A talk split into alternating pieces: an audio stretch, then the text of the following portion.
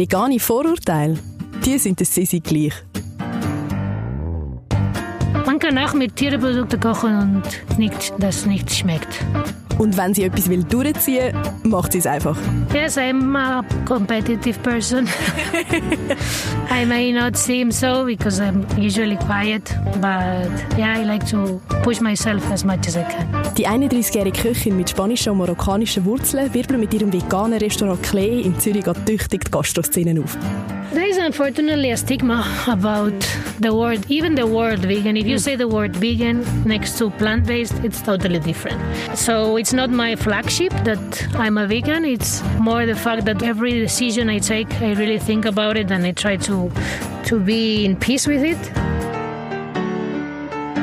Willkommen zum Podcast von Fooby, die Rezeptplattform von Coop. Wir blicken hinter Kulissen in die Kochtöpfe und in den Arbeitsalltag von den Content Creators, Köchinnen, Stylisten und Fotografinnen, die euch auf Fubi täglich zu kulinarischen Höhenflügen inspirieren. Aber Fubi ist nicht nur dein Go-To für neue Rezeptideen, wir lassen uns auch gerne selber inspirieren. So auch bei spannenden Köchinnen, die Neues wagen, wie die 31-jährige Sisi Hattab. Grüezi für die Community. Mein Name ist Sisi und ich bin der Chef im Restaurant Klee. Wir sind ein kleines Restaurant in Kreis 3. Wir sind saisonal, regional und pflanzbasiert. Willkommen, liebe Sisi, zu unserem Fubi-Podcast. Schön bist du da. Nennt dich eigentlich überhaupt noch jemand bei deinem Namen Sinib oder sagen dir alle Sisi? It's funny because even my mother is calling me Sisi now. And it's so weird. So no, not many people call me Zineb. But it's fine. Stellst dich auch als Sisi vor? Yes, from, since this whole thing started, yeah, I, I just gave up. Wie gut ist dein Schweizerdeutsch? Könnte besser sein. Aber versteht du eigentlich alles gut, ja, gell? Ja, ja. Ich, ja, ich habe mit vielen Schweizern gearbeitet. Ich muss, ich muss äh, lernen. Ja, That's my plan. Okay. and maybe we should explain why we're speaking English. I don't know how to properly describe your background, so I'll let you do it. So I was born in the Costa Brava in the north of, of Spain, Catalonia. Uh, my parents are from Morocco, both of them. Uh, but I also lived in England. I, my, I finished my engineering degree in Wales. I lived in New York, in Italy, and I've been in Switzerland already almost seven years. So yeah, it's been a ride. That's why I, I speak a lot of languages, but all of them are completely messed up. What language are you speaking in the kitchen? We speak everything. Which language we don't speak in the kitchen, actually? because uh, we have one of our cooks, Emily, she's from London. Then we have Dominic, who is from here, from Switzerland. Alessandro chef. He's from Como. I speak Spanish with everyone, whatever they understand or not. Ah, okay. and then when I'm in calls with with my family, I'm speaking in Arabic. Bernd, our manager, is from Germany, so we have Hochdeutsch, uh, like Schweizerdeutsch, Italianisch, Spanish, English, Französisch auch. We have a stagiaire from the other part of Switzerland, and she speaks French. You speak French with her? Yes. Wow, that's pretty cool. It's confusing sometimes because oh. nobody knows which language they have to answer. I speak Catalan to someone who doesn't speak it, and they look at me like, "What do you want from me?" Ah, uh, yeah, that wasn't you, right? Merkst du ein einen Unterschied zwischen der Schweizer Gastroszene und dem Ausland? Ja, ja es gibt einen Unterschied, ja. Aber in Zürich ist auch, uh, it's growing. Mm. So they, you can already you can see a big difference from five years ago. There's so much more diversity and many more places to to get, to get great options and great food. Jetzt äh, hast du dich ja im ziemlich neuen, wie wir schon gehört haben, veganen Restaurant Klee in Zürich breit gemacht und man kennt dich auch unter dem. Im Januar 2020 hat das aufgetan, eigentlich gerade direkt vor der Pandemie, kann man sagen. Und Kritiker, vegan und nicht vegan, lieben dich. But your path to being a celebrated chef was a bit let's say, indirect, right? Yes, it's been. I took the long way, I would say. yeah, I went to university. Uh, for my family, it was important that I got the technical degree. So I studied engineering. I was a software developer. And actually, this is the way I got to Switzerland.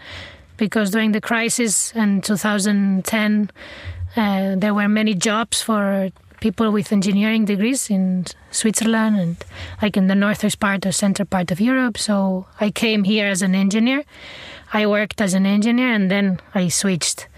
Yeah, it's I could have been much faster if I went and, and uh, directly like in Alere or something, but I wouldn't do it other ways. I learned a lot and I use everything I learned for my daily job right now. So.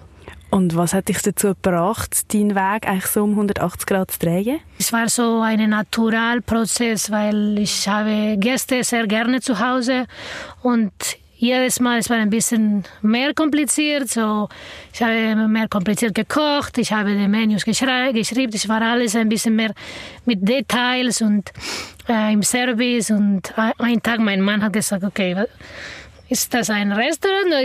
Weil er kom wir kommen zurück vom, vom Arbeit als, äh, so als mich als Software Developer und oder Softwareentwickler und er als äh, Marketing Engineer Project Manager und dann ich bleibe in der Küche bis 4 Uhr oder 5 Uhr im, in der Früh, weil ich habe 20 Gäste den nächsten Tag zu Hause. Oder, ich habe nicht ein riesiges Haus. So. so, es wird eng. Aber du hast eigentlich gemerkt, das ist voll deine Leidenschaft und das willst wie ganz drauf gehen. Ja, und ich war nie ähm, müde vom Kochen oder vom. So, es war, ja, it was my passion and it was slowly getting more and more clear that was the way to go. So it was kind of a natural Erzähl uns noch mehr darüber, wie ist es dazu gekommen, dass du dann für den Andreas Caminada geschafft hast? So when I decided to to apply for some uh, internships, I was living in Oberriet, St. Gallen, and working in Liechtenstein.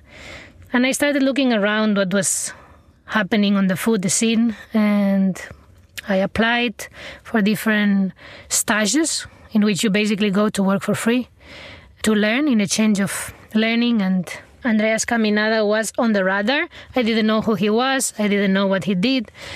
I just happened to be one hour drive and I could afford that. So I just sent a, an email explaining my situation.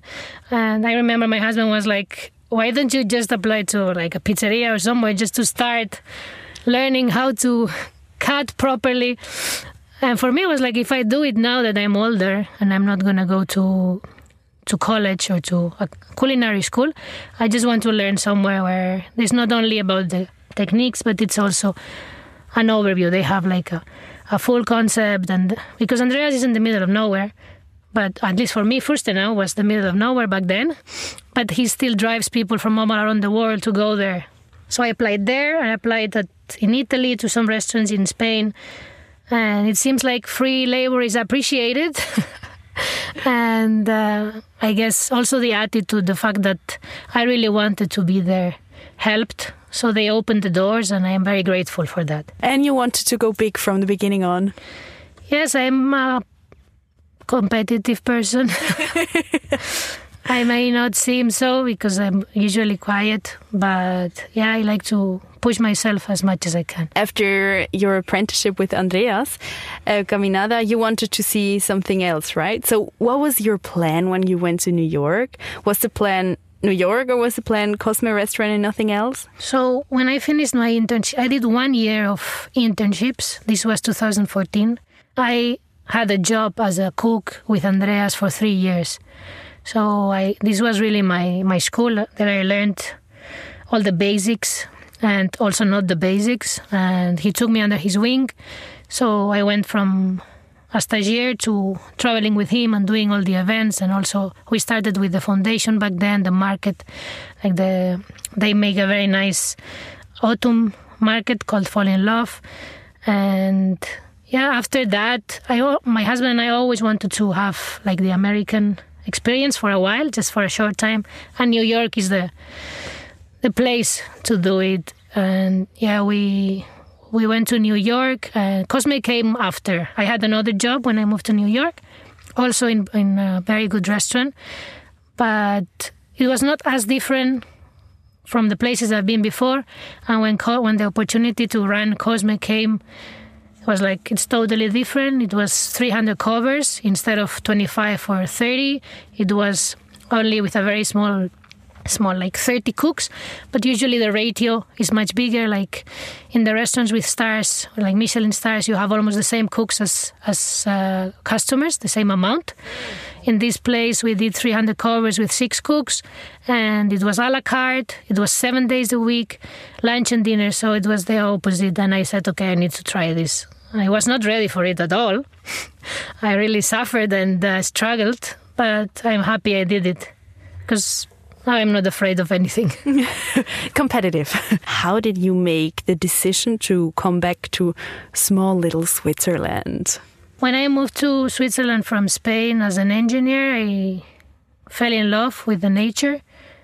I spend a lot of time in nature. I love the mountains and the lakes. And it has kind of a similar culture to Catalan culture of doing the right thing and getting a good result. Like in some places, you feel like you're going to be scammed, like in New York, everywhere. And when you have a good intention, it's difficult to live like this. And here in Switzerland, I don't have this feeling. I may get scammed, but the majority of people have good intentions, and usually the law, the law and the regulations uh, work. So I just feel like at home. I really like it here, even if I don't speak the language. But so, how came the decision that you want to go to Zurich? because I think going back to Graubünden was a little bit extreme. Mm-hmm. I see. So I wanted something in between, and uh, Zurich was the the place where I could still see my family quite often because my parents are still in Spain and my brother is in England, so I'm in between. And as well, it has quite a lot, quite some diversity, and there are more restaurants opening. I, I think it's kind of an expat community in Zurich that you cannot find in any other city in Switzerland. Deine Entscheidung, dass das Restaurant Klee vegan wird oder plant-based, ist eigentlich ziemlich kurzfristig gekommen. Willst du uns noch erzählen, wie das passiert ist? Das war zwei Monate vor dem Öffnungsdatum und es war, weil Klee ist mein erstes Restaurant und ich bin verantwortlich für alles, das passiert und, das, und was wir machen und mit einem plant-based oder pflanzbasiert äh, Menü. Ich glaube, wir haben viele Impact in in the world, in the Klima, in the in the future. So ja, für mich es war klar. Und normalerweise, wenn when I decide something, it's hard to change my mind. Fortunately or unfortunately, I don't know. You have to ask my husband about that. wie lange bist denn du schon vegan oder wie, wie bist du eigentlich dazu gekommen? So zwei, zwei Monate vor, so im November 2019. Ich habe ein bisschen studiert wegen der ganzen Industrie, wie funktioniert, auch in der Schweiz. I transitioned into a vegan diet myself to prove myself that I can do it and that I can actually cook delicious as with animal products. And I didn't tell my team because yeah, I had to prove myself. And after that, I yeah, I told them, hey, we're gonna be a vegan restaurant, and they were very happy about it because some of them already are vegetarian, some of them were flirting with the idea. I love that expression. flirting. Yeah, I think a lot of people are in that situation where they know they should because mm. it's going crazy and we are more and more humans in the planet and yeah you can of course say yeah i'm gonna die it doesn't matter but you choose your values and your you have to be able to sleep in the night. So a month and a half i would say. Before opening i switched to vegan. Even the people who come to the opening like andreas caminada didn't know. And he was like you have to communicate this kind of stuff. But yeah I'm very happy. I wouldn't, I wouldn't change it. You tell him afterwards? You told yeah. him? And what is his It happens with almost everybody. Re- ah, I think it's maybe better. Otherwise, you have to deal with the prejudice. No. There is unfortunately a stigma about mm. the word, even the word vegan. If you mm. say the word vegan next to plant based, it's totally different. So it's not my flagship that I'm a vegan. It's more the fact that every every decision I take, I really think about it and I try to to be in peace with it. Also with my team, this is why we don't make crazy hours. Uh, we have enough, and we get paid fairly and all these values that I couldn't maybe do when it was not my restaurant, I put them now as priority. And if somebody is not happy, then we sit down and we see what's going on. We don't let the ball get huge and we address it right away. We spend so much time at work and with each other if we don't take care of each other. Who will? So, yeah, and this is from, be- from being vegan to how I treat my employees which I don't I didn't think it was going to be so many. I have too many people. I feel like I have a a family besides my family. oh, how did it happen that there are too many? Uh, well, I didn't expect to have guests from the beginning. Mm. I had a very conservative business plan, and I thought it was going to be slowly growing and building up. And from the day one, we were totally um, slumped Oh, wow. I'm very grateful for that. Zurich really welcomed us and opened the doors to us. Wow, but, but that's actually really good because I thought because of the pandemic situation, it could, might have been a little bit hard to open. Yeah, it was hard to know that I have to close after two months wow. of running right at the moment where we knew what we were doing mm. because at the beginning we just were like trying to to make everything work and happen and like we had a problem solving mentality, just fix it, and uh, because it was day after day full. And also, the, like I never worked with Bernd as a manager. I I came back from New York with too much energy, like running a 300 cover restaurant and then coming to my tiny restaurant in Wiedikon. I was like pushing a lot at the beginning, so we need we needed to adjust. And when the lockdown came, we were right starting to have this kind of mechanism, but it was actually good. Uh, of course, Corona is horrible, but it led us some time to stop and say, okay, what are we doing? Are we going in the right direction? Are we again working too many hours like we did in the other places? Do we want to fix this? And we did. So the reopening after lockdown gave us the chance to do things better. And yeah, the summer was good. Du hast jetzt auch gesagt, eben, es ist, äh, es ist immer so ein Stigma, irgendwie so ein bisschen die Vorurteile. Was ist so das Vorurteil zum Thema Veganismus oder auch plant-based äh, Ernährung, wo dich am meisten stört? Dass die Leute sagen, dass es muss kompliziert sein oder teuer oder viele Ersatzprodukte nehmen zum etwas, das schmeckt, kochen. Ich glaube, dass wenn jemand mit Liebe kocht und zum Beispiel viele Kräuter, Gewürz, äh, für mich äh, so Zitronen oder ähm, Essige, verschiedene, like äh, Himbeeressig. Äh, man muss nur ein bisschen denken und es kann ganz einfach sein und wie äh, gut als mit äh, Tierprodukten. So ist immer negativ, äh, negative Stigmas, oder? Mm. Ja, es kann einem ja dann eigentlich auch wieder kreativ machen, weil man ein bisschen umdenken muss. Ja, man kann auch mit Tierprodukten kochen und nicht, das nicht schmeckt. das finde ich ein mega gutes Argument. Das stimmt. Wenn jemand macht das mit einer guten ähm, Intention. Ich glaube, eine von den Problemen ist, dass man denkt, was es fehlt. Es fehlt mir Milch oder es fehlt mir Butter, es fehlt mir... Und die ganze Mentalität muss anders sein. Was gibt's? Wunderschöne Produkte, dass man kann viele Sachen machen mit. Considering that Clay is only a year old, you achieved 14 Gomio points very quickly. What was that like and did you expect it? I did not expect it.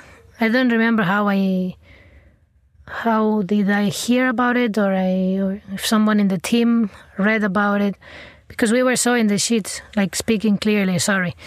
It was just opening and we were overwhelmed with also it's a very old house where the restaurant is and everything is breaking every day. So this was what i was focused on and yeah it was a surprise a surprise for everybody. We all have worked in these kind of restaurants with michelin and Gault Millau points but it gave us exposure maybe to people who wouldn't walk around our neighborhood so all the media coverage has really given us the chance to be seen by more people, and I I'm grateful for that. I read that you don't place orders for ingredients but see what your suppliers have in hand. Is that true? Yes, we do. We have a WhatsApp group with each of our farmers, and then they send us a list of what they have. Like this week, we're picking up kale, and we are we run out of corn, and then they tell us what they have, and we adjust the menu to that. Of course, we at the beginning of the season, and also we are cooks. We know what's the season. No, we and we work with several different farmers. But yeah, basically we listen to them. Sometimes they change in a very short notice, so we need to stay flexible because maybe if there was a a, a nice night like a very cold um, rain or then they cannot pick up or harvest what they expected so we need to adapt. And we always have a steady supplier which always has everything marinello actually. He, they work also with farmers and they are always the the place to go if there is something that's not coming and or maybe the farmer child was sick and he's not gonna come and bring the veggies. So we really need to stay um, awake and but it's fun. I really like it. And it's also more inspiring than to just at least for me to be the one who says what's to happen or what we're to do so we let them also be a part of of the menu and the restaurant. Is there any food or any dish that frustrates you that just never works or is very hard to handle with? Not really. There are foods that frustrate me because of how they're grown or how they are produced like foie gras. Because i think you also like the challenge of food challenging you. So. yes. I love all foods which are grown in in, under my understanding fairways. and mm. other on the other hand is there a favorite ingredient to cook favorite no I, I really like to eat peaches I could eat a box of peaches of my own and then of course I'm sick but yeah. I really enjoy when it. they are in the right point juicy but still not mushy and mm. I so, don't know they bring me back to my childhood how would you describe your cooking style in three words fresh multicultural and vegan Jetzt hast auch du, Sisi, uns heute ein Rezept mitgebracht für unsere Fubi-Community. Und zwar sind das Pancakes. Erzähl mal. Das sind Riesenpfannkuchen vom Brunch im Klee mit viel Schoki drauf. And to make them, it's very simple. You just need to mix all the ingredients together using a whisk until it's a nice thin consistency. The baking powder and the apple cider vinegar are to help have a fluffy pancake. So let them rest for 10 minutes and then take a non-stickable pan and you put the, uh, a ladle of the butter, let it set, it's gonna grow and then you can either flip it or put it on the oven to finish up the cooking. Serve it with your favorite chocolate sauce or jams or apple mousse or peaches. Exactly, whatever you like on it. Das sind ihre famosen Riesen-Pancakes findest du jetzt auf der Fooby Rezeptplattform. Die hat ganz viele weitere feine Rezepte für Veganer, Vegetarier und alles Esser. Wir sehen uns auf fubi.ch und hören uns hoffentlich für den nächsten Podcast von Fubi. We love food.